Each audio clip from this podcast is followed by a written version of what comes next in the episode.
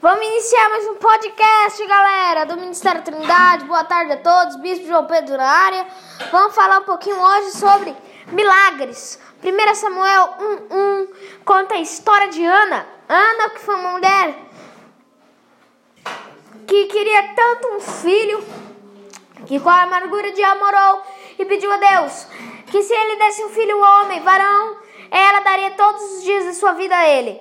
E assim Deus fez e Ana cumpriu com seu voto. Contanto que Samuel foi ungiu reis de Israel, Davi e muitos, Saul e muitos outros. Samuel foi um grande homem usado por Deus. Beleza, igreja?